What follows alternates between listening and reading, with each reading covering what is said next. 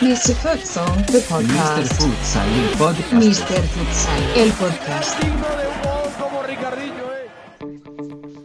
Hallo, herzlich willkommen, liebe Futsal-Liebhaber. Wieder willkommen bei mir, Daniel Weimar und Mr. Futsal, der Podcast.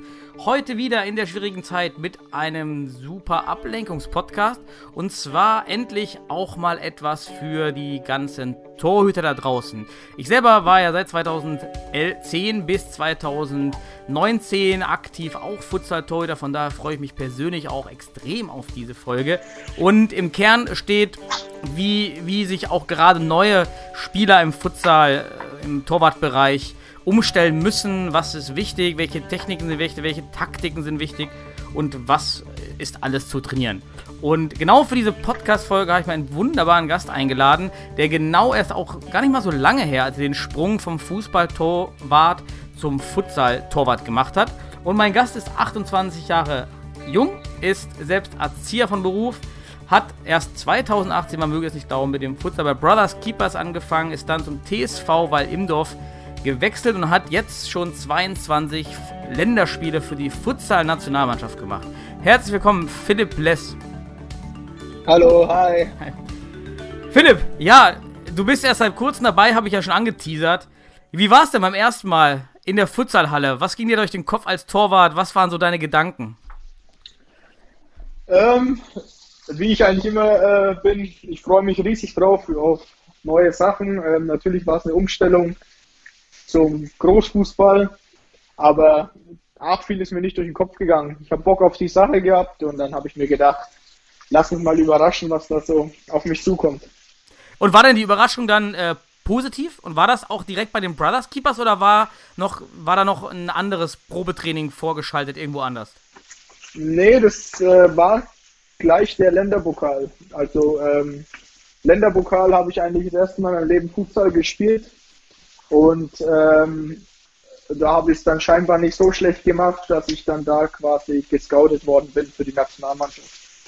Und wie, wie kam das natürlich ungewöhnlich, direkt in, in dieses, in, äh, in dieses, äh, ja, in diese Länder, äh, Länderpokalsache reinzurutschen? Kannst du das mal ausführen? Äh, während du Ja, deine gut. Nudeln gerade kochst, oder? Was kochst du gerade? Erklär. Schwimm's, schwimm's. Schreib's perfekt. Schwimm's, Mach schwimm's. nur weiter, alles gut. No, erklär mal ganz kurz, wie du da reingerutscht bist, wie man reinrutschen kann in diese, in dieses Landesauswahlturnier, einfach so. Ähm, mein guter Freund Merzi Pai, auch Nationalspieler, ist bestimmt allen bekannt. Ähm, hat mich schon jahrelang eigentlich damit genervt, sage ich mal, äh, Futsal zu spielen. Ähm, bis ich mich dann totschlagen habe lassen, äh, teilzunehmen. Er meinte halt, dass ich äh, von den Veranlagungen her denkt, er ziemlich gut in den Sport reinpasst. Und ähm, ja, dann hat er das dem WV weitergegeben, den Württembergischen Fußball, äh, Fußballverband. Und die haben mich dann gefragt, ob ich Bock auf die Sache hätte, da mal für Baden-Württemberg aufzulaufen. Ja, und so ist es dann zustande gekommen, dass ich dann meinen ersten Länderpokal spielen durfte. Ja. Ja, hat sich anscheinend, war ja anscheinend eine gute Entscheidung und auch ein gutes Gespür deines Freundes Mert. Wie, äh, du hast ja schon gesagt, dass auch Mert meinte, dass du eine ganz gute Voraussetzung hattest. Äh, kannst du mal ganz kurz zu deinem Background aus dem Fußball was sagen? Wo kommst du her? Wie hoch hast du gespielt? Welche Jugendzentren hast du durchlaufen? Als Jugend habe ich beim Aalen verbracht. Äh, bin dann von der A-Jugend in die Profimannschaft gestoßen. Das war damals dritte Bundesliga.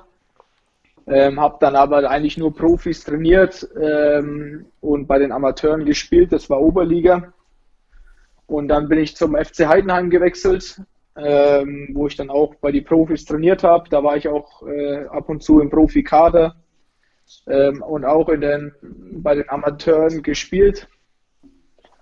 Und ja, und dann ging es nach Ravensburg in die Oberliga, dann Verbandsliga und dann bin ich den Schritt gegangen und habe auf die Karte Futsal gesetzt. Der, der Schritt scheint nicht so der schlechteste Schritt gewesen sein.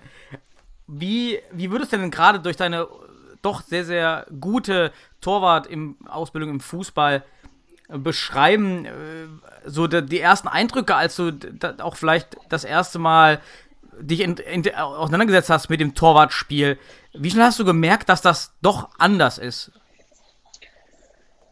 Oh, ähm, eigentlich in der Phase, wo ich dann das erste Mal mit Miguel in der Nationalmannschaft Torwarttraining hatte.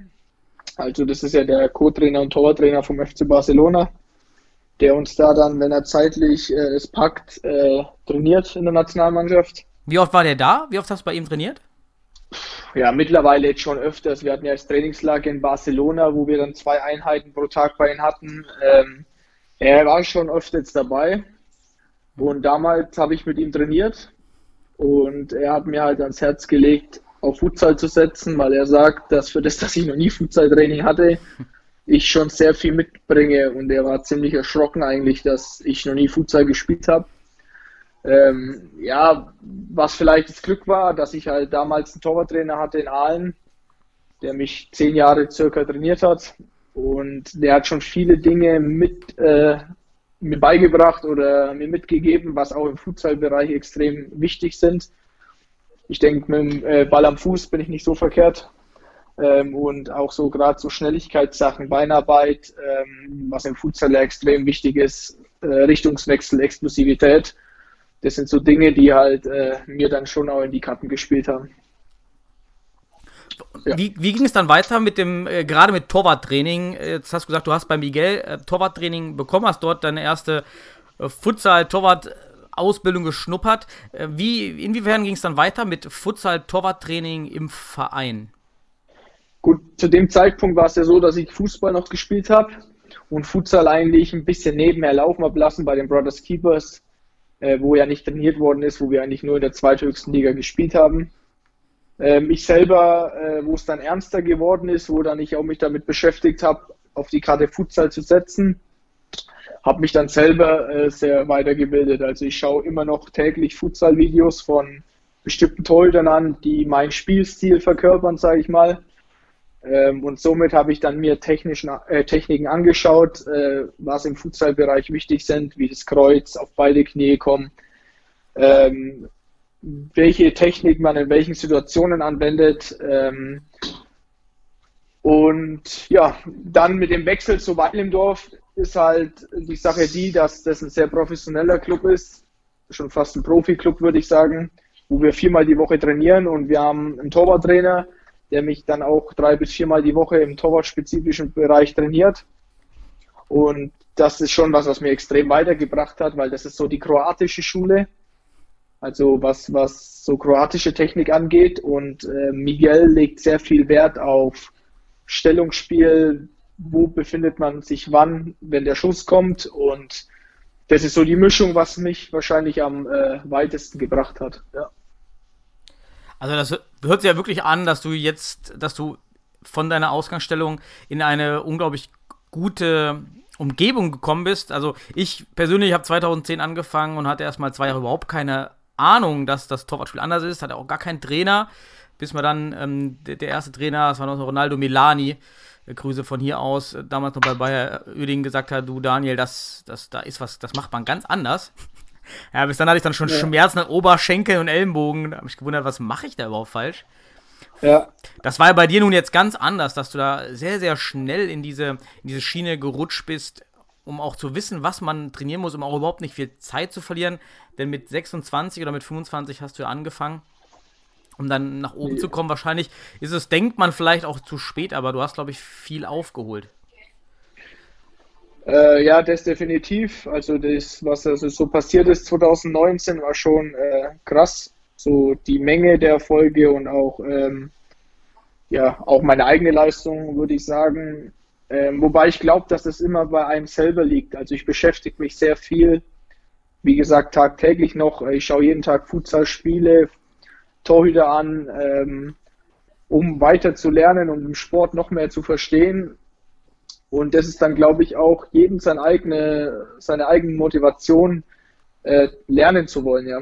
Also es geht auch immer darum, wenn Futsal-Spiele, sage ich mal, im Amateurbereich sind, und es sind Fußballtorhüter drin, dann halten die natürlich auch mal einen Ball gut. Aber es geht ja darum, ähm, nicht einen Ball gut zu halten, sondern wenn zehn Bälle kommen, in derselben Situation von den zehn Bällen neun gut zu halten. Und das geht halt nur, wenn ich genau weiß, was für ein Stellungsspiel ist gefragt, was für eine Torwarttechnik ist gefragt. Ja, natürlich hatte ich mit Sicherheit Glück, da mit Weilendorf so einen Club vorzufinden, die mich dann verpflichten wollten. Auf der anderen Seite denke ich trotzdem, dass es äh, immer eine eigene Motivation mitbringt, weil man halt auch sehr viel selber trainieren kann und sich weiterbilden kann. Ja. Also da muss ich auch ganz, ganz klar beipflichten, auch in meiner Torwart, in meiner Torwart Lehrerarbeit, Torwarttrainerarbeit äh, betone ich auch genau das, dass man sich wirklich selber verstehen muss zunächst. Allerwichtigste Grundvoraussetzung, das ist was anderes. Ich muss mich verändern und ich muss das, ich muss diese Challenge annehmen. Und genau diese, diese Aussage finde ich eigentlich witzig, die du bringst, dass man dann auch immer wieder hört, ja, aber ich halte ja Bälle so, wie ich schon halte. Ist ja immer so ein bisschen die Standardantwort, wo ich ja. dann auch mal gesagt habe, ja, das stimmt. Und genauso ja. wie du es darstellen willst, damit hält man auch mal einen Ball. Ja, es geht aber um Durchschnitt und es geht im Durchschnitt besser zu halten. Das geht dann eben auch nur mit einer Technik. Ähm, und man muss halt auch immer ähm, differenzieren, auf was für ein Niveau klappt das. Mhm. Ähm, und in was für einer Häufigkeit. Also das Ziel muss ja sein, ähm, Bälle abwehren zu können oder konkurrenzfähig zu sein gegen die Besten oder immer gegen die Besseren. Und mhm. das ist das, was ein, egal ob das ein Leo Igita ist oder Jesus Herrero von Inter Movistar. Ich denke, das ist auch dann ihre eigene Motivation, weil Futsal halt extrem schnell ist und sehr viele Spielsituationen immer wieder kommen und da einfach, äh, ja, das ist Zentimeterarbeit, ja, wo stehe ich und das kann schon entscheidend sein, ob mir eine Parade gelingt oder nicht gelingt. Und in den Ligen, wenn mein Fußballtorwart einen hält, dann ist es oft ähm, das Glück, angeschossen zu werden, ohne jetzt respektlos zu sein, aber ähm, ich glaube, du weißt, von was ich spreche. Genau, das ist auch mal, würde ich jetzt auch mal so unterschreiben, dass man es gar nicht darum geht, so im Fußball-Torwart dieses aktive Parieren, sondern eben das passive Stellungsspiel, was stimmen muss, um sich dann, ja, anschießen zu lassen. Genau so ist es ja. In den meisten Fällen ja wirklich. Also. Genau, richtig, ja. Also es ist äh, oft so, dass man halt äh, durch ein gutes Stellungsspiel die äh, Distanz zum Schützen beziehungsweise durch die richtige Kreuzbewegung, dass äh, seine Fläche ja so vergrößert, um quasi die Chance zu erhöhen, angeschossen zu werden, dann in dem Moment. Bei 1 gegen 1 Situationen, wenn man jetzt davon spricht. Ja. Genau. Ja, also ihr, nennt das, ihr, nennt das, bei euch auch Kreuzstellung, so ich kenne auch Lacrosse äh, Kreuz, ich nenne es auch auf Deutsch meistens immer äh, Kreuzstellung, äh, Portugiesen oder die Base, so, also das ist auch wieder. Ja, also ich sage immer Kreuz, ja. Genau, ja, es gibt unterschiedliche Bezeichnungen, ich sage immer Kreuz und äh, auf beide Knie kommen. Mhm. Hatte auch das Glück, dass ich da vier Wochen vor der Champions League, wo wir uns auf die Champions League vorbereitet haben, äh, vier Wochen dürfte ich da mit Dusan Matic trainieren, der finnische Nationaltorwarttrainer hat ja auch ein eigenes Futsal-Torwarttraining-Buch geschrieben, ist auch in mhm. Europa sehr bekannt. Ähm, ein überragender Trainer, wo ich im, im, Hinblick auf Stellungsspiel sehr viel gelernt habe bei ihm. Was immer so eine Diskussion war mit ihm, ist, äh, er hasst es, wenn heute auf zwei Knie kommen. Mhm. Äh, da war ich immer ein bisschen in Diskussion mit ihm, äh, weil ich schon der Meinung bin, dass äh, es gibt Situationen im Spiel, wo es sinnvoll ist, um halt Druck auf den äh, Schützen ausüben zu können. Das war immer sehr interessant. Da sieht man aber auch, dass es halt unterschiedliche Torwarttechniken gibt. Spanische Technik, brasilianische, wie du gesagt hast. Ich denke, da muss jeder so ein bisschen sein eigenes Ding finden, ne? was für ihn am besten ist. Wie gesagt, für mich ist so mein Vorbild oder an dem ich mich richte, ist so ein bisschen Leo Igita. Die, wo da ein bisschen Wissen haben, die wissen, wer das ist. Ähm, und so, glaube ich, ist es auch sinnvoll, Leute, die sich weiterbilden wollen, sich mal ein paar Torhüter anzuschauen und sich dann äh, zu fragen, zu welchem Stil, Torwart-Stil äh, passe ich oder wer, wer bringt Bewegungen mit, die ich mitbringe, so mache ich das. Und dann richtig oder halte ich mich an solchen Torhütern, um zu lernen. Also es bringt jetzt nichts, einen 2-Meter-Torwart anzugucken, der jetzt nicht die Schnelligkeit hat, die ich habe und seine Technik oder seine Stärken äh, versucht zu imitieren. Das macht in meinen Augen dann wenig Sinn. Ja, der, der Markt ist da ja groß für unglaublich verschiedene Typen. Auch ich finde auch eigentlich ganz andere Typen als im Fußball, weil die, die, die Bandbreite ist viel größer von ganz kleinen Torhütern, ja, wie der argentinische Torwart, der nur 1,68 Meter ist, bis hin zu Paco Sedano über 2 Meter und so weiter. Also man kriegt da wirklich ganz viele unterschiedliche Typen und hier geht da der eben einfach ziemlich äh, gut als, als, als Flying spielen kann und andere am Fuß eigentlich gar nicht stark sind aber eben dann andere Stärken haben. Da finde ich auch, dass man da auf jeden Fall viel mitnehmen kann. Ähm, mein Vorbild war immer Jean Benedito, der, alt, der, der, der ist leider vor zwei Jahren aufgehört mit Futsal von Portugal. Ja, unglaublich flexibel, klein. Ja, hat auch für mich habe ich da fand ich, fand, hat es eigentlich ziemlich gut gepasst. Also würde ich das auch unterstreichen. Ähm, da muss man sich schon jemanden raussuchen, wo auch dies passt. Wenn auch als großer Torwart musst du dich anders positionieren, eben als kleiner Torwart. Also dann. Genau, so ist es, ja. Ja, wir sind schon wieder voll drin in der Technik, das finde ich auch ganz spannend. Ich wollte noch zwei Fragen stellen zu allgemein, zu deinem, zu deinem, zu deinem Leben oder zu deiner Erfahrung jetzt in, in deiner bisherigen Futsal-Karriere. Und die, die erste bezieht sich so ein bisschen auf die Verbindung zwischen deinem Alltag privat und der Arbeit, aber auch natürlich ähm, generell Familie und der Nationalmannschaft. Da ist ja doch ein, ist ja doch ein recht hoher Workload und du musst ja eben noch arbeiten nebenbei. Ist ja alles noch, weit weg vom Profitum. Äh, wie, wie, wie, wie schaffst du das? Musst du Urlaub nehmen? Wie macht dein Arbeitgeber damit? Ähm, ja, also grundsätzlich sage ich, in Weilendorf befinden wir uns so in der Halbprofi-Schiene. Also unser Cheftrainer ist Vollprofi. Und wir haben auch äh, sieben Kroaten, davon auch ein, zwei, das kann man schon sagen, fast hauptberuflich oder hauptberuflich machen können. Ähm, bei mir ist so natürlich, ähm, aktuell kann ich meinen Job noch behalten, obwohl wir fast jeden Tag trainieren.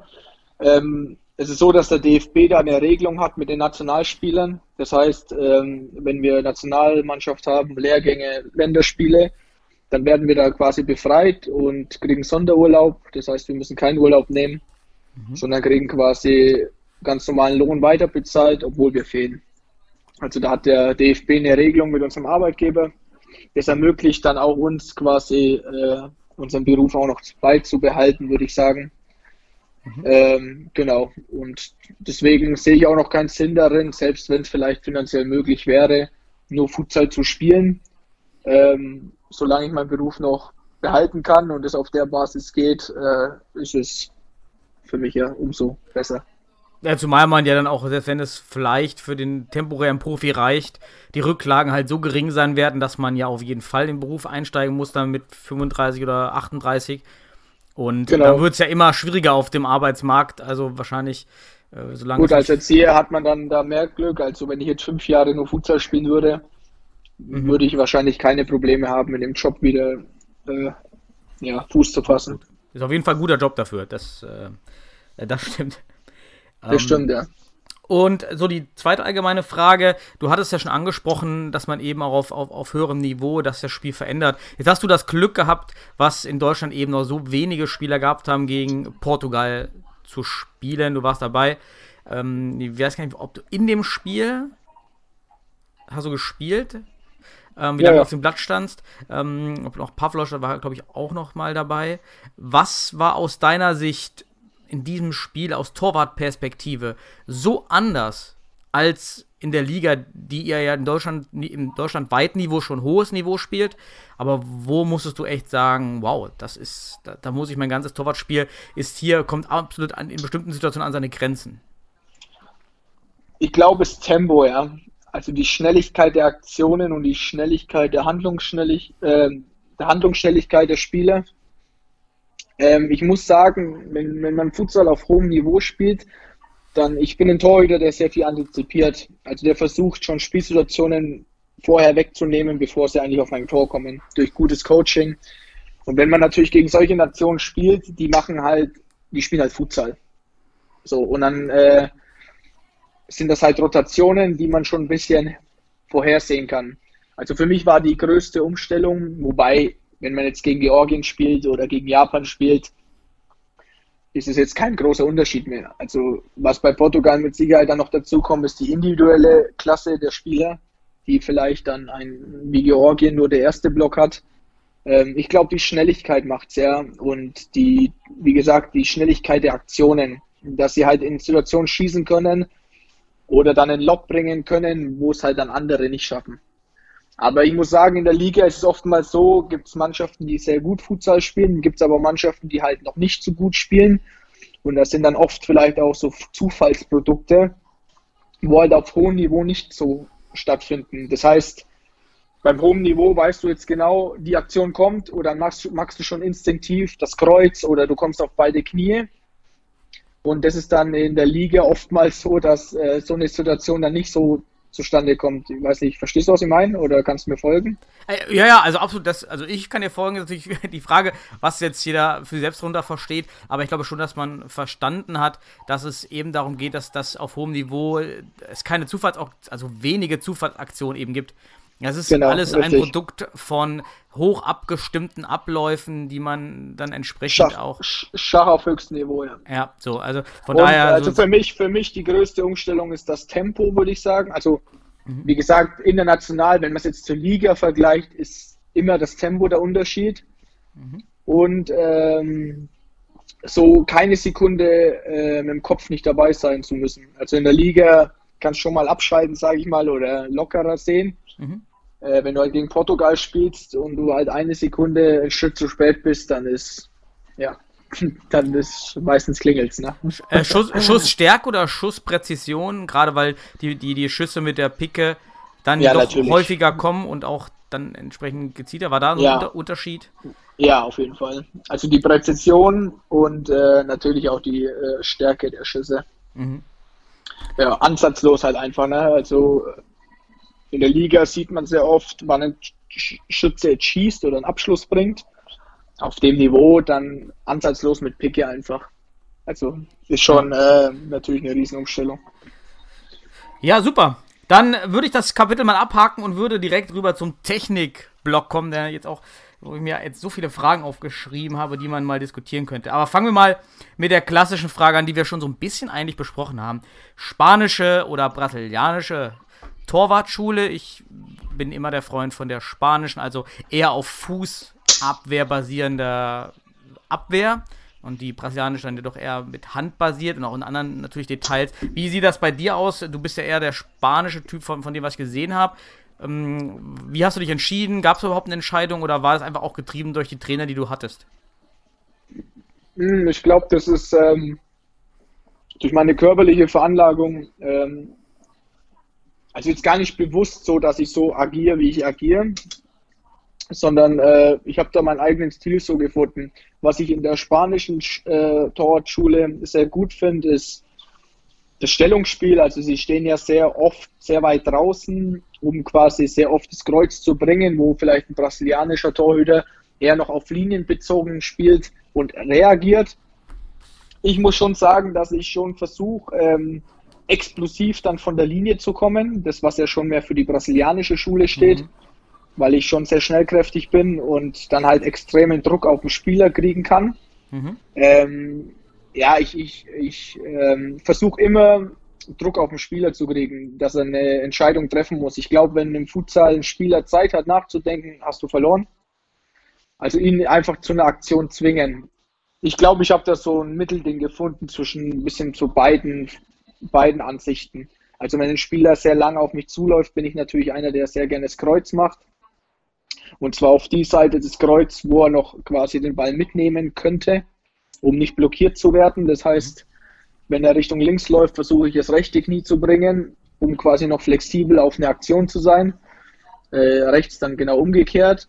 Wenn aber Spielsituationen sind, äh, 7 Meter Schuss, 8 Meter Schuss, ähm, versuche ich schon eher linienorientiert zu stehen und zu reagieren. Mhm.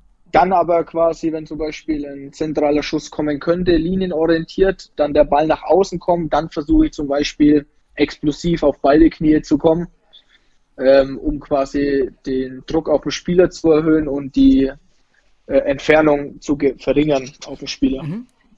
Ich, ähm, ich habe das, ich habe da, ich hatte auch, gibt auch ein Video von uns, Mr. Futsal, von ein paar Jahren auch mit Torwarttechnik.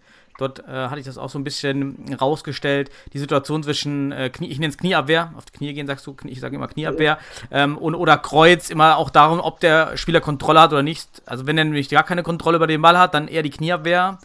Aber wenn er noch Kontrolle hat vor einem, dann eher die Kreuzstellung. Also ich sage, wenn, er, wenn ein Spieler auf einen zuläuft, im 1 gegen 1, niemals auf Knie gehen, weil man tot ist.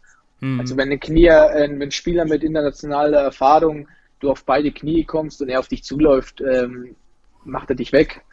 Dann musst du flexibel versuchen zu bleiben. Knie wende ich dann sehr gerne an, wie du es richtig sagst, in der Situation, wo eigentlich nur noch mit dem ersten Kontakt schießen kann. Also wenn eine 3 gegen 2 Situation ist, der Ball nach außen gespielt wird dann sollte er die Spieler, die äh, anderen zwei Spieler rausnehmen. Das heißt, er hat nur noch die Aktion gegenüber mir. Mhm. Und dann wende ich sehr gern zwei Knie an, quasi, wenn ich der Meinung bin, in der Situation, er kann nur noch mit dem ersten Kontakt schießen, dann finde ich zwei Knie überragend, weil, wie gesagt, man Druck auf den äh, Spieler bekommt und ihn zu einer Entscheidung zwingt. Wenn man in so einer Situation das Kreuz bringt, könnte er den Ball annehmen und hätte wieder Zeit zu überlegen, was, was die nächste Aktion wäre. Ja, also ist diese Aktion auf ihn, auf, auf ihn zu, die du halt meinst, diese aktive, so, er muss halt denken. Genau, so. In dem Moment, wenn er denkt, genau. äh, ist der Mensch meistens sehr einfach gestrickt, Automatismen, ja, Schuss. Genau, Das ist ja genau. wirklich immer so. Bei der Knieabwehr, jetzt habe ich es nicht im Kopf mehr, was deine Style ist. Es gibt immer diese zwei Styles. Entweder Knieabwehr, wobei die Knie vorne auseinanderstehen und man den, den, den, den Schuss durch die Beine hinten mit den Füßen quasi abfängt. Oder die, Ja. die Option, beide Knie vorne zusammen und dann ähm, die Beine nach hinten so abspreiten. So ein bisschen technisch natürlich, je nachdem, wie man gebaut ist, das zweite überhaupt möglich, bei anderen gar nicht. Was hast du dir angewöhnt und warum? Also auf gar keinen Fall, dass der Ball durch die Beine durchgehen kann. Also eher Knie vorne zusammen. Ich habe schon auch ein, zwei Mal durch die Beine bekommen, hat aber daran gelegen, dass ich zu, zu viel Druck auf den Spieler ausüben wollte und zu spät auf die Knie gekommen bin. Ähm, ich würde es auf jeden Fall so handhaben, dass die Knie so zusammen sind, dass der Ball durch die Beine direkt von den Knien abgefangen wird und nicht äh, durch die hinteren Beine, weil ich glaube, dass ähm, wenn man auf beide Knie kommt, ist im Normalfall die Distanz zum Spieler so gering, dass, äh, dass er eigentlich gar nicht mehr vorbeischießen kann. Das heißt, die einzige Möglichkeit gäbe es mir eigentlich nur noch, den Ball da durchzustopfen. Also wenn, wenn ich Knie bringe. So, und deswegen sage ich, wenn man mit beide Arme ordentlich kommt, das heißt, dass nicht zu breit sind die Arme und nicht zu eng und die Knie so zusammenlässt, dass er auf jeden Fall nicht durch die Beine gehen kann, dann sage ich mal, da muss schon ein ganz großer Könner sein, um da noch ein Tor zu machen, ja. Hast du bei der, bei der Knieabwehr, das hast du schon so ein bisschen angesprochen, äh, welches Knie du eben runtersetzt? Es gibt ja auch einen Ansatz, auf das, auf das starke oder den schwachen Fuß zu gehen. Ja, Äh, ja. Kannst du nochmal so deine Strategie irgendwie erklären? Also da kommt der Spieler auf dich zu, keine Ahnung, von links mit dem rechten Fuß. So, Ja, also ich sage immer, man, es gibt teure Trainer, die sagen, es hängt vom Fuß ab, äh, Mhm. ist abhängig vom Fuß. Ich sage eher, es ist eher von der Laufbewegung abhängig. Mhm. Also das heißt, wenn er ähm, auf dich zuläuft und geht Richtung links, würde ich erst das rechte Knie abbringen, weil ja deine Laufbewegung in der Sidestep-Bewegung auch Richtung links ist. Wenn es eher Richtung rechts ist, würde ich immer das linke Knie bringen, weil es natürlich auch ein natürlicher Bewegungsablauf ist. Also wenn ich nach rechts mich bewege mit Sidestep, wenn ich dann das rechte Knie runterbringe, ist eine total unnatürliche Bewegung. Ja.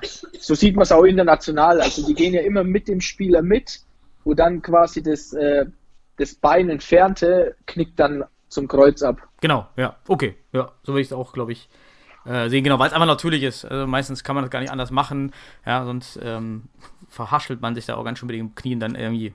Kommt man nicht mehr weg vom Fleck, Genau. ist ja auch mal, ist ja auch immer schwierig, ne? Ja. Ähm, Ja, also ich sage mal, dann auch auf einem bestimmten Niveau muss man sich halt damit auch beschäftigen, dass halt nicht nur der Schuss kommen kann, sondern dass er auch ähm, versuchen will, vielleicht sich auf den falschen Fuß zu bringen. Ja. Ich glaube, in allem, was man tut, das Entscheidendste und das, da entscheiden sich halt auch äh, die Torhüter, ähm, ist auf jeden Fall das Gesicht nicht wegzudrehen. Viele Torhüter drehen ja das Gesicht weg, ähm, was halt dann auf einem bestimmten Niveau, dann bist du komplett tot. Also wenn du anfängst, dein Gesicht zur Seite zu drehen, ähm, dann ist Schicht im Schacht. Äh, guter Punkt, den hatte ich ja auch noch stehen. Und zwar der Angstreflex, das passt ja zur Thematik.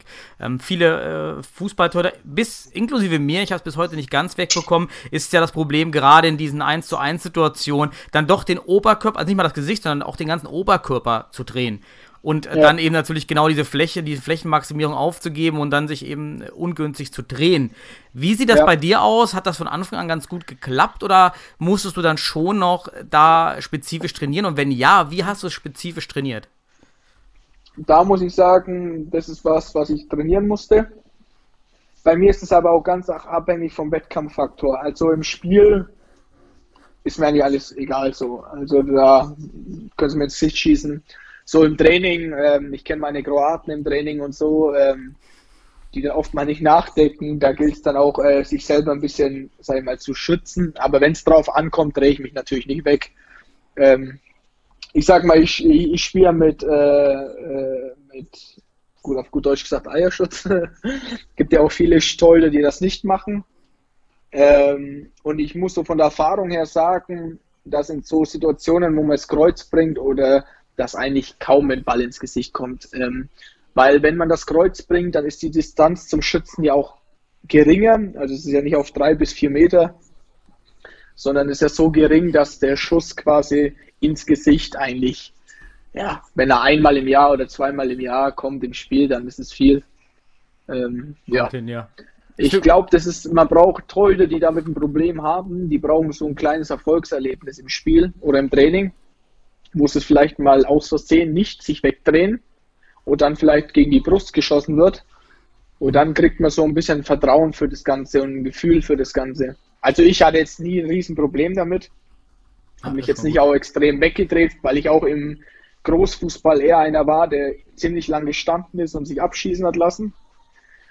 Mhm. Man muss sich natürlich schon grundsätzlich überlegen, wenn man den Sport spielen will ähm, und dann äh, das sehr oft passiert, ob, ob, ob man dann auf der Position vielleicht auch der Richtige ist, weil dann kommen ja auch so Situationen wie sechs Meter zum Beispiel, wo es auch verschiedene Techniken gibt, aber ich bin eher der Freund, bei sechs Meter stehen zu bleiben und sich groß zu machen.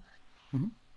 Genau, ja, halt damit einfach da stimme ich auch auf, mein, auch auf meinem Zettel. Ja, Strategie sechs Meter, genau das. So der klassische ja. Fußballtorhüter äh, knickt immer weg und wirft sich in die Ecke genau, genau. und deckt dann ja auch, ungefähr so ein Sechstel vom Tor ab und wenn du ja, einfach nur stehen bleibst, hast du ein Drittel vom Tor. Ähm, also genau, ich bin einer, ich entscheide mich für eine Seite ja. und gehe einen Schritt nur Richtung der Seite und versuche mich extrem groß zu machen. Äh, da habe ich eigentlich ziemlich, ziemlich äh, gute Quote bei 6 mhm. Meter. Ähm, natürlich international gibt es welche, die dann in Spagat gehen und versuchen mit der Hand noch zu reagieren. Da gibt es unterschiedliche Versionen. Ähm, ist ja das gleiche beim 10 Meter. Bin ich auch eher einer, wo auf 5 Meter kommt und das Kreuz macht. Habe ich auch eine ziemlich gute Quote, aber das ist dann auch wieder abhängig ein bisschen vom Schützen. Also wenn ich weiß, der Schütze hat einen sehr starken Schuss, komme ich auf jeden Fall auf 6 Meter. Äh, weil ich sage, von 10 Meter, wenn er echt einen guten Schuss hat, ist kaum möglich, das Ding zu halten. Wenn ich aber weiß, der Schütze ist eher so ein Techniker, der gern schiebt, dann bleibe ich auch manchmal auf Linie, um quasi zu reagieren. Hängt immer ein bisschen vom Schützen ab. Mhm. Ja, schön, das ist immer so eine. Es hat du das Problem wahrscheinlich nicht, weil du direkt in, in, in starke Futsal-Hintergründe gewechselt bist. So aus meiner Erfahrung war das immer, wenn man sich auch mit, mit vielen Neuen im Futsal umgibt, dann ist das Stehenbleiben immer für viele so komisch. Ja, also das wird dann abgetan manchmal, als ob man den Ball nicht halten will oder weggeht.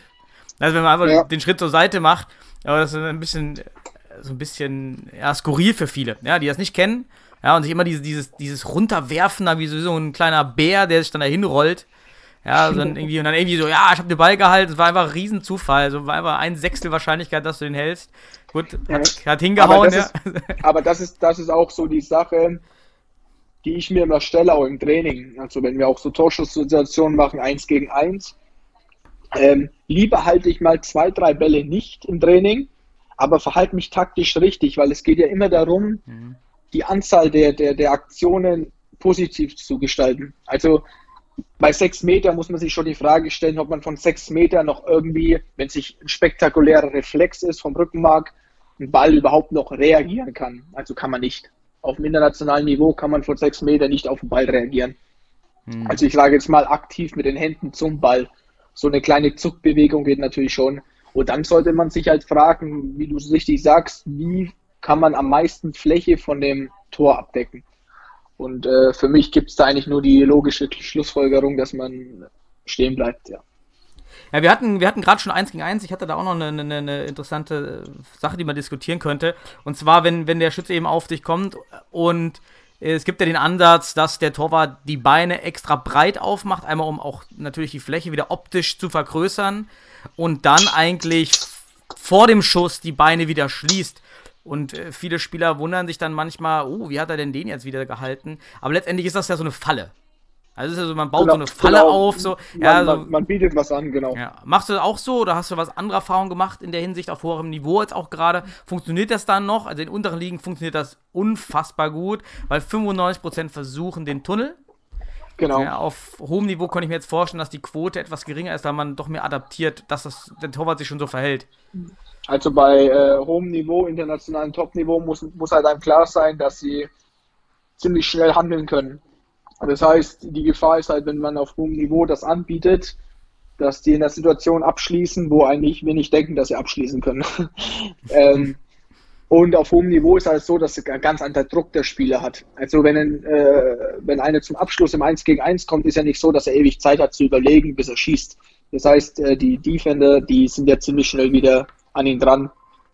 Das heißt, äh, ich versuche es eigentlich immer so zu halten, dass ich, sagen wir mal, so ein Mittelmaß fahre. Also nicht zu eng, weil wenn es zu eng in Max international, dann schießen sie dir links, rechts über die Schulter drüber oder neben am Knie vorbei. Ähm, aber zu extrem dürfte es auch nicht. Ich denke, da braucht man ein bisschen Gespür für die Situation. Ich bin auch nicht einer, wo sagt, 100 Bälle, ich mache alle 100 Bälle genau so in der Breite. In der Liga stimme ich dir auf jeden Fall zu. Ähm, wenn das dann anbietet, dann versuchen sie da zu tunneln, was halt dann, wer das Kreuz einigermaßen besitzt oder technisch gut drauf hat, da eigentlich keinen Erfolg haben darf. Ja. Äh, nehmen wir mal an, äh, klassische Torwart-Situation. Ähm, du stehst am kurzen Pfosten, der Ball kommt vom, vom Ala stark auf deinen zweiten Pfosten geschossen. Ja. Bewegst, springst du direkt in die Ecke oder eben so aus dem Fußball macht, läuft man manchmal noch so einen kleinen Kreis erst, das so immer so ein bisschen ineffizient ist. Ähm, und, und, und, und schaut so eine Millisekunde erst, was passiert und springt dann oder hast du dir auch antrainiert oder gelernt, sollte man lieber direkt springen? Also einfach äh, springen, Ja, weil also wenn ich warte, ist zu spät. ganz wichtig ist erster Pfosten zuerst mal zuzumachen, zu stehen. Mhm. Ähm, Im Training neigen viele dazu, bei so Übungen schon einen Tick davor vielleicht schon in den Spagat zu gehen. Ähm, immer reagieren, sage ich, nie spekulieren. So, also ich konzentriere mich darauf und gehe davon aus, dass der Schuss in mein kurzes Eck kommt und wenn der dann so kommt, wie du das gerade schilderst, dann ist so, dass meine erste Aktion quasi Körper aufdrehen und direkt in den Spagat reingehen. Also ich habe die Erfahrung gemacht, ein Step noch mehr ist es meistens schon zu spät von der Geschwindigkeit. Also wenn du ein gutes Stellungsspiel hast und richtig stehst auf dem ersten Pfosten, reicht dir auch der direkte Weg in Spagato rein, um die, um den Ball vielleicht noch äh, wegzukriegen, ja. Also einfach, einfach die Linie gerade runter, springen, Spagatabwehr, fertig, oder? Genau so. Ja. Ja. Um, um quasi das Tor noch großflächig abzudecken, ja. Wie machst du es mit der Kommunikation oder wie wird das bei deinen, bei deinen Teams gehalten? Ähm, es gibt ja die Möglichkeit, der Torwart sagt nur dem Fixo an und dirigiert den, wenn er vor dem Verteidiger steht. Und oder es gibt auch die Möglichkeit natürlich dann auch nach vorne viel anzusagen. Äh, wollen das die Trainer eher zurückhalten, sodass du nur dem Fixo ansagst vor dir oder auch schon die Reihen davor koordinierst? Ähm, konstant, außer in der Sondersituation natürlich, aber jetzt mal so in der regelmäßigen. Also gut, weil, also grundsätzlich bin ich für einen Fixo verantwortlich. So, äh, den muss ich steuern, das ist auch der wichtigste, weil natürlich der tiefe Ball der gefährlichste Ball im Futsal ist. Ähm, ja, so ab und zu, wenn ich merke, jetzt kann man Druck aufbauen, weil ein schlechter Ball gespielt worden ist, dann bin ich schon sehr lautstark und sag's zu allem dann, dass sie Druck aufbauen sollen. Aber in erster Linie, sage ich mal, so 90 Prozent rede ich eigentlich nur mit dem Fixo. Ähm, dabei ist sehr wichtig, dass der Fixo ja eigentlich immer vorm, ähm, vorm Pivo steht, quasi, und ich muss ihn eigentlich quasi nur steuern, wo sein äh, Pivo steht. Also, dass er nicht quasi die ganze Zeit sich umdrehen muss. In Weilendorf ist so, dass ich das halt immer auf Englisch und auf Deutsch machen muss, weil ein paar Jungs kein Deutsch sprechen. Ähm, aber grundsätzlich gilt es da, äh, den Fixo zu steuern. Wobei ja auch man beachten muss, dass international, wenn die Hallen voll sind, dass mein Pivo mich wahrscheinlich gar nicht hören würde, wenn ich da von hinten rumschreie. Durchaus möglich, ja, je nach, je nach Stimmorgan, was du hast. Also, da brauchst du schon eine ordentliche Trompete da wahrscheinlich, dass, die, dass das da irgendwie ankommt. Ähm, wie sieht es aus bei ähm, äh, Kommandos? Was, so ein Klassiker, was sagst du, wenn, wenn, wenn du rauskommst, du möchtest gerne den Ball nehmen, sagst irgendwie eins, Torwart Leo, was hast du dir so beim Futsal angewöhnt? Ist es Also wenn lang, ich bin, ich bin ein sehr mitspielender Torwart, wo versucht sehr viele Bälle schon, bevor der Pivo am Ball kommt, zu klären. Ähm, auch gerade in Weilendorf verlangt es mein Trainer, dass ich sehr aktiv spiele, Bälle abfange und dann als Flying vielleicht gleich aufs Tor schieße. Ähm, wenn ich komme und es ist so eine Situation, dass der Gegenspieler schon ist, schreie ich einfach mit einem lauten Ja. Mhm. Äh, wenn es aber eine klare Situation ist, wo der Gegenspieler nicht mehr an den Ball kommt, sondern nur noch mein Spieler da ist, dann sage ich Torwart oder ich, ähm, sodass sie wissen, dass ich den Ball dann ohne Probleme nehmen kann. Wenn es so eine Situation ist, wo der Gegenspieler noch im Spiel ist, dann versuche ich einfach durch ein lautes Signal auch so einen Hallo-Wach-Effekt äh, zu bewirken, dass der Pivo vielleicht auch ein bisschen Angst kriegt und äh, wegzuckt, ja. Mhm. Ähm, natürlich äh, so Schulter rechts, Schulter links. Ich halte es oft in der Nationalmannschaft so, dass ich sehr oft die Seite äh, anspreche, das heißt rechts, rechts, rechts, rechts. So weiß man fix so, dass er immer auf der rechten Seite steht. Weil wenn man da mal eine Sekunde nichts sagt, kommuniziert, äh, weiß man fix so dann in dem Moment wieder nicht, wo er, wo er steht. Mhm. Ja, ist auch gute Kommandos auf jeden Fall, die man auch braucht. Auch je höher das Niveau, desto eher brauchst du auch die Kommandos als Spieler, weil es sonst total ineffizient ist, alle das Wege ist, zuzulaufen. Ne? Kannst du auch wahrscheinlich ja. in, in, höheren Breiten wichtiger. Ja, ja interessant ist natürlich dann, wie äh, gegen Georgien, wenn man dann gegen einen Sayotti spielt, der jetzt Champions League Halbfinale gegen Barca spielt, der dann quasi so In-Out-Bewegungen reinmacht. Das ist dann richtig ekelhaft, ähm, das zu äh, rechtzeitig zu coachen. Ähm, ja, aber das ist halt dann auf hohem Niveau so. Erfahrung, ne? Auch das, das, wahrscheinlich was da mitspielt, was dann fehlt auf hohem Niveau, je mehr man das spielt, desto eher kann man vielleicht das auch wieder antizipieren. Auch wenn es natürlich schwieriger ist, weil die Spieler auch kennt. Ja, irgendwann weiß man das vielleicht auch, aber dauert halt. Äh, wie sieht's aus? Äh, nehmen wir mal das ganze Thema Abwurf. Ist auch für viele Torhüter, die, die anfangen mit dem Futsal, immer drei Fragen. Erstens, wann werfe ich wie den Ball ab? Zweitens, ja. äh, warum keine Handschuhe? Und drittens, ja. ja, wie tape ich mich richtig? Was hast du zu den drei ähm, Punkten zu sagen?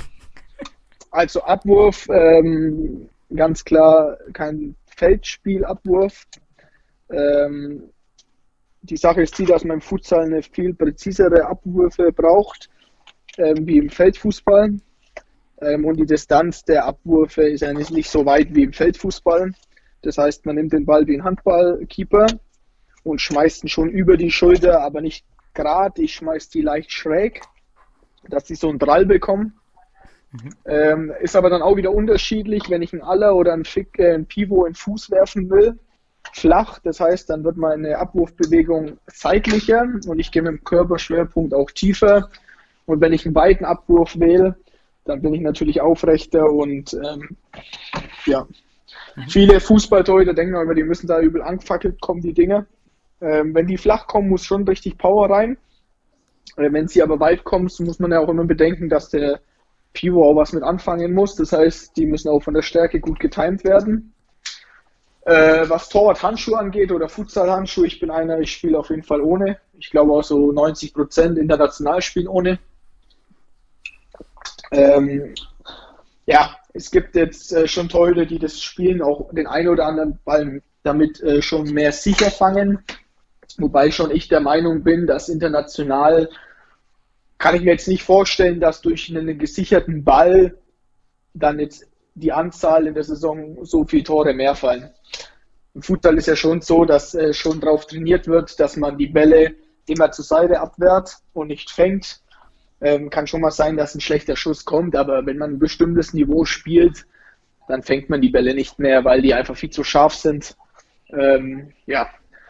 Äh, was das Tapen angeht, ist so, dass natürlich da auch äh, die Meinungen ein bisschen oder die Bedürfnisse der Torhüter auseinandergehen. Ich bin einer, ich spiele mit Handgelenkstape, das heißt nicht äh, über die Handflächen. Zum Beispiel ein Jesus Herrero, der tapet sich ja die Handflächen noch mit ein und hat äh, an der Unterseite und Oberseite noch so eine leichte Schiene mit drin, dass seine Hände nicht umknicken können. Wäre jetzt zum Beispiel für mich gar nichts, weil ich dann natürlich auch am Ball Tape hätte, das wieder rutscht. Ich tape äh, meine Handgelenke so, dass ich äh, zuerst mal Gasofix nehme, die Breite, und äh, ein bisschen über den Handwurzelknochen gehe. Mhm. Und dann aber auch nicht zu arg anziehe. Also viele denken immer, man zieht extrem an und äh, dann ist alles fest es muss schon eine leichte Beweglichkeit noch da sein. Ähm, aber ich muss äh, die, die, die Festigkeit des Tapes so wählen, dass ich äh, mich auf jeden Fall wohlfühle. Also ich muss, darf jetzt nicht das Gefühl haben, ich kann mein, Hand, meine, mein Handgelenk nicht mehr bewegen. Es muss so ein Mittelding sein. Es gibt da auch ganz verschiedene. In Spanien spielen auch oft welche, die geht fast über einen halben, über die halbe Handfläche noch mit drüber. Wie so ein halber Handschuh schaut es aus. Hm, Ähm, ja. wie gesagt, es ist immer so, muss jeder ein bisschen für sich äh, selber entscheiden. Ich spiele es, wie gesagt, äh, sagen wir so zwei, drei Tape-Breiten am Handgelenk. Ähm, und ja, ich bin auch keiner, wo jetzt so äh, Bahnen zieht, das heißt äh, immer wieder Tapes abreißt. Ich setze es an und wickel es dann quasi dreimal tief und hoch. Also einmal zum Ellenbogen hin, wieder zur Handfläche, Ellenbogen, Handfläche, Ellbogen, Handfläche. So trainiere ich und beim Spiel ist es so, dass ich das auch in der Form tape. Und wenn ich dann vom Arm machen reinkomme, tape ich noch einmal hin und her, nochmal um ein bisschen nachzuziehen. Ja. Gelenke aber tapest du eben auch nicht. Fingergelenk, also das Gelenk an sich zutapen, aber auch nicht, ne? Lässt Das Handgelenk? Nee, das Fingergelenk. Es gibt dann ja. Äh, Ja, so, nee, also So, ne? das, äh, äh, ein Daumen auf gar keinen Fall. Das einzige Finger, den ich tape, ist mein rechter kleiner Finger. Der war mal ausgekugelt. Hm. Und äh, ja, den sollte ich schon leicht eintapen, weil der nicht mehr ganz so fit ist. Würde ja, der Kleine muss geschützt werden. Äh, So ja, da, da gibt es ja, ja gibt wirklich ganz viele verschiedene ähm, Ansätze, die man da machen kann. Benutzt Ja, du aber Handballharz? Hast du schon mal Handballharz benutzt? Ich glaube, deine Hände sind groß genug, ne? Nee, nee, nee, nee, auf gar keinen Fall. Ähm, Okay. Aber ich, also ich habe hab sehr kleine Hände. Für mich war es jahrelang immer sehr, sehr schwer, die Bälle zu wehren, weil ich extrem kleine Hände Ja. habe.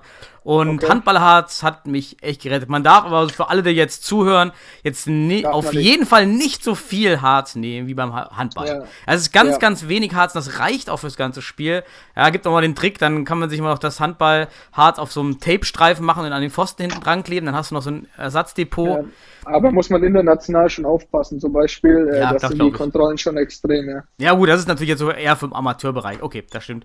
Ja, wenn du da was klebst, dann kannst du direkt auch erstmal Strafe abgeben. Tapest du deine, deine Füße hinten? Es gibt ja den Trick aus dem Handball, kenne ich den, die Ferse hinten zu tapen, damit man im Spagat schneller ist. ja, ich tape den, aber nicht durch die Schnelligkeit ist der Grund, sondern dass ich nicht blockiere auf dem Boden. Ja genau, also dass man Äh, schneller rutschen kann. Also du, also Genau, das richtig. Bein rutscht halt schneller. Genau, dass der Ja. Gummi der Sohle nicht äh, am Hallenboden blockiert, Ja. sondern äh, dass man rutscht. Ähm, gibt ja unterschiedliche Beläge. International spielt man meistens auf Parkett, wo man eigentlich auch mit normalen Schuhen da kein Problem hat.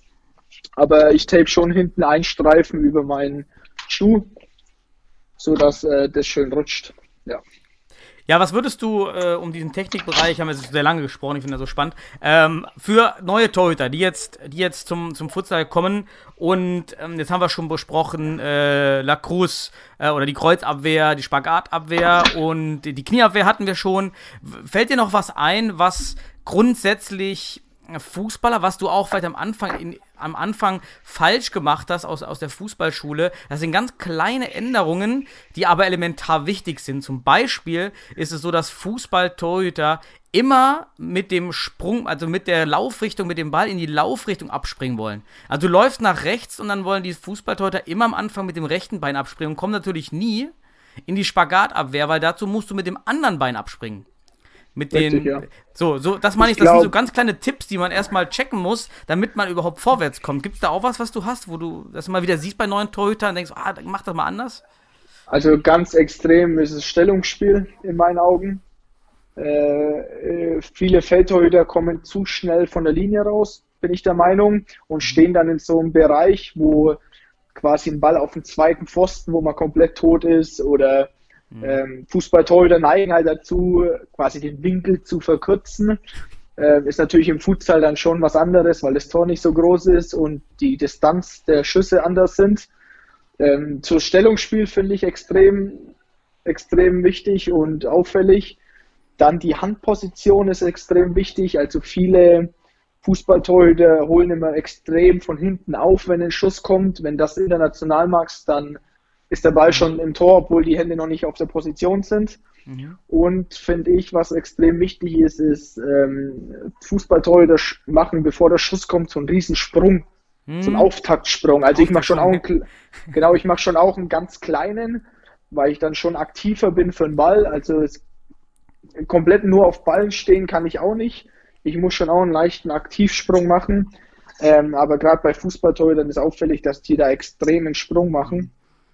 Ähm, und wenn du halt auf einem bestimmten Niveau dann bist, ähm, wenn du den Sprung machst, dann bist du halt in dem Moment in der Luft, wo der Ball schon geschossen ist, was dann äh, ja auch nicht so sinnvoll ist. Ja, absolut richtig. So der Olli, Olli Kahn Auftaktssprung. Das war, Genau, richtig. Der war zwei Ja, Meter genau. hochspringen. Äh, ja, keine Zeit, würde ich auch direkt unterschreiben. Ich ja, hab, das hab, ist so, aber ich glaube so, äh, Stellungsspiel ist so das Mhm. größte Thema und das ist glaube ich auch, wo ähm, so auch international finde ich sich noch Torhüter extrem unterscheiden voneinander.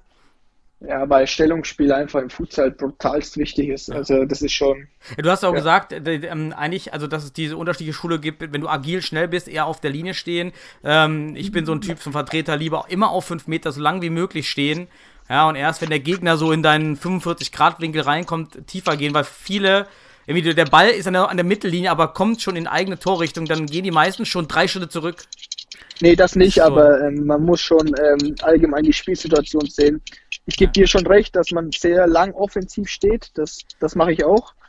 Aber es ist immer auch entscheidend, wie viel ähm, Mitspieler von mir sind noch hinterm Ball. Ähm, wann ist der Spieler bereit zu schießen oder in was für einer Situation begibt er sich jetzt gleich? Ich sage halt immer, man sollte immer bei der, beim Abschuss in der Distanz stehen, wo man noch agieren kann, wenn Distanzschüsse kommen oder reagieren kann. Und spanische Schule, so Paco, wo er noch gespielt hat, war ja schon so in die Richtung, er hat schon versucht, auch bei ziemlich großen Distanzen mit dem Kreuz zu agieren. Also um quasi seine große Fläche auszunutzen und anzuschießen. Und da bin ich eher der Freund, dass man sagt, man kommt mal einen Schritt tiefer, um zu agieren, wenn ein Schuss von 10, 9 Meter kommt, anstatt dann so in einem Halbfeld zu stehen. Weil dann ist natürlich die Reaktionszeit sehr, Dann bist du tot, ja. sehr kurz, genau. Und dann sind halt auch, was halt so Fußballtorhüter überhaupt nicht im Kopf haben, ich sag mal 80 Prozent der Tore fallen ja auf zweiten Pfosten im Futsal. Und wenn man dann quasi einen halben Meter falsch steht, dann hat man ja überhaupt keine Chance mehr, in dem Ball äh, quasi zu abwehren oder äh, ja, noch zu verhindern. ja, zu weit aus dem Tor rausstehen oder halt auch spekulieren oder ja, ich, ich habe auch mal, das machen sogar viele, ziemlich viele Fuß, Futsal-Torwart-Videos online falsch. Ähm, dann immer diese Spagatabwehr und dann immer mit dem Arm aufstehen. Also den, den Arm Ja. zum Aufstehen benutzen, aber die, die Arme sollten ja eigentlich äh, gespreizt bleiben zur Abwehr. Ja, sodass Ja. man auch ohne Arm aufsteht. Und dann gibt es auch ganz Ja. viel am Anfang, finde ich, ähm, irgendwie Spagatabwehr oder, oder hinwerfen. Ja, Räumst ja gerade dein Zimmer um. Nee, nee, also Ähm, und dann aber falsch rum aufstehen. Also erst, anstatt man direkt hochgeht und wieder in die andere Richtung sich bewegt, erst so eine, so eine Halbdrehung um die eigene Achse zu machen. Weißt du, was ich meine? Ja, ja, ich weiß. So- so- Gibt's halt auch ganz, ganz Ja. äh, andere. Also ich bin einer, der die, ich bin ganz wenig mit den Händen am Boden. Also alles, was flach ist, agiere ich eigentlich fast immer mit Fuß. Ja. Ähm, Gibt es natürlich schon mal Situationen, wo du auch mit der Hand agierst, aber ich bin eigentlich immer der Freund davon, äh, mit dem Fuß abzuwehren, weil man da schneller einfach ist wie mit der Hand. Falls so eine Situation mal kommt, mit der Hand bin ich auch eher ein Freund, wo so Art Scheibenwische, Aufstehbewegungen benutzt, anstatt quasi den, den Arsch durchzuziehen. Ähm, ja, weil ich schon auch der Meinung bin, dass man dann tot ist, ja. Ja, da haben wir super viel über, über Technik jetzt echt geredet. Äh, fehlt noch was, Technik? Wo du sagst, oh, das, das will ich nochmal in die Welt rausgeben. Ein wichtiges Technikthema. ich würde einfach jeden, der da so äh, anfängt mit Futsal Torwart oder sich da weiterentwickeln will, würde ich einfach mal so drei Namen nennen, wo man, wo sie sich vielleicht mal ähm, dranhängen können. Das ist einmal ähm, Jesus Herrero von äh, Inter Movistar, dann Paco, äh, der jetzt leider nicht mehr spielt, aber von Barca damals. Ja, und vielleicht so ein Leo Igita, dass man auch mal so ein bisschen sieht, was, was für einen komplett anderen Style man spielen kann. Ähm, ich rede jetzt gar nicht von dem, was er am Fuß macht, sondern auch, was er im Tor verkörpert. Ähm, sodass mal die Jungs ein bisschen einen Einblick bekommen, was, was so geht. Ja. Ja, dann will ich noch, noch wenigstens zwei Fragen zum Training. Äh, noch auch vielleicht, äh, die jetzt eben anfangen mit Torwarttraining. Es gibt dann immer im, Internet diese Videos mit diesen unfassbar komplexen Übungen. Ja, ist, Ja. Die, ist äh, ich, finde mal, ist natürlich schwierig, wenn man die Grundbasistechniken und ich kann, was möchte ich eigentlich mit so einer komplexen Übung, wenn ich immer alles dann doch nicht technisch falsch mache oder äh, so Ansätze, ja. so was sagst du zu diesen total auch mit ganz skurrilen und fancy Übungen? Ja, was aus deiner Erfahrung ist, ist wirklich wichtig in so einer in so einer Torwartübung? Was sollte man gerade am Anfang äh, trainieren und was sind so die Basisausstattungen, die man eigentlich nur braucht, ohne diese fancy Sachen wie besonders tolle Ballpendel oder oder oder also irgendwie gibt ja ganz viele. Ja, im, Ende, Im Endeffekt sage ich, wenn man Hütchen hat und zwei Leibchen, reicht das völlig aus für ein Torwarttraining. Die Leibchen kann man oben an die Lappen machen, um quasi die Ballpendel da zu ersetzen und Hütchen dann für den Boden. Äh, ich sehe es genauso. Ich finde, das muss immer spielnah sein. Und ähm, ich bin auch eher ein Freund, wo kurze Aktionen hat, aber die intensiv, anstatt so acht Ballaktionen. Also es sollte immer spielnah sein. Und gerade von Anfang, von Anfängern würde ich ganz arg trainieren. Ähm, Handposition, quasi hohe Bälle, wie agiere ich aus der Handposition zum hohen Ball, ganz viel Kreuzübungen machen, ähm, quasi Stellungsspiel heraus, Schuss rechts oben, äh, diagonal vorkommen, Kreuz zum Beispiel. Mhm. Ähm, ja, einfach so Grundtechniken, wie du sagst, Spagato, ganz wichtig, Kreuz, ganz wichtig und äh, Handposition, wie reagieren oder agieren meine Hände zum, ähm, zum Ball wie gesagt, jetzt bei uns in, in Weilendorf ist schon so, dass wir sehr viel so Spagat, Spagato machen, eins gegen eins, äh, sehr viel explosiv trainieren. Bei Miguel ist es dann oft so, dass er sehr viel spielnah macht. Also es ist halt, er hat eigentlich wenig, ähm, wenig Zubehör. Mhm. Was er gern macht, ist so mit Tennisbälle trainieren, aber das ist dann schon wieder für Fortgeschrittene, würde ich sagen um quasi sein, sein, sein Abwehrradius oder Abwehrfläche noch mehr zu trainieren. Da sind Tennisbälle natürlich richtig geil, äh, weil die natürlich eher mal durchflutschen wie so ein großer. Ähm, das ist für mich eine geile Mischung. Äh, Miguel macht sehr viel ohne, ohne Gegenstände, ohne Material, sondern sehr viel ähm, spielnah einfach. Das heißt, äh, rechter obere Ball, linker obere Ball, rechts diagonal 1 gegen 1. Mhm. Sowas zum Beispiel.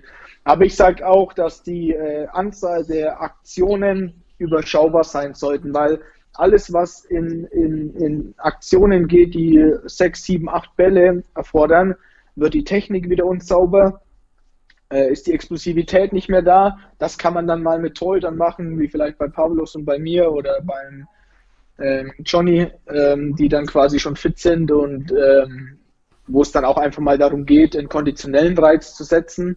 Aber wenn es jetzt rein auf Futsal-Torwart-Techniken geht, würde ich ganz klar mit vier Aktionen trainieren. Das heißt, rechter Pfosten berühren, Step, Step, Spagato. Rechter Pfosten berühren, Step, Spagato. So dass man so ein bisschen die Basics mal reinkriegt.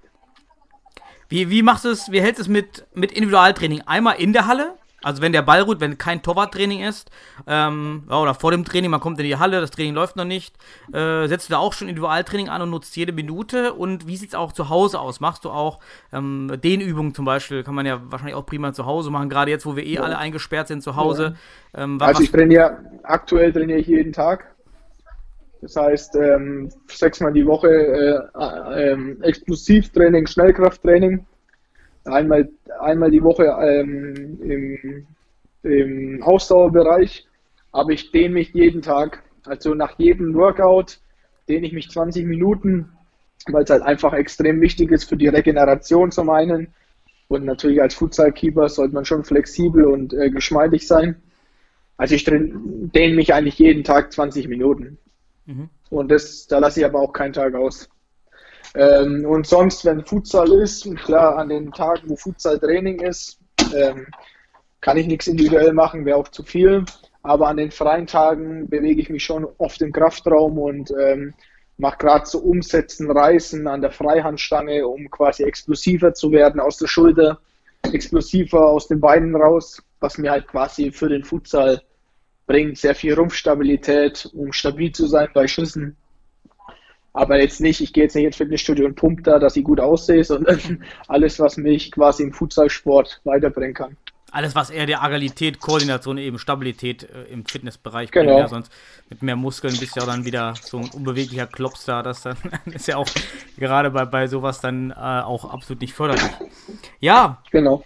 Also, ich glaube, wir haben hier richtig viel runtergerissen über das Torwartspiel, ähm, was äh, mit Sicherheit jetzt vielen, die jetzt anfangen wollen oder schon lange spielen oder auch falsch trainieren. Ich, ich sehe so viele Torhüter, die wirklich seit zehn Jahren oder seit fünf Jahren im Ligabetrieb sind und ähm, aber überhaupt nichts gelernt haben. Also, ja, ich bin, ich bin Futsal-Torwart. Äh, da fehlt ganz, ganz viel. Was schade ist, weil es keine Trainingsmöglichkeiten gibt. Das ist eigentlich so, so schade auf der einen Seite.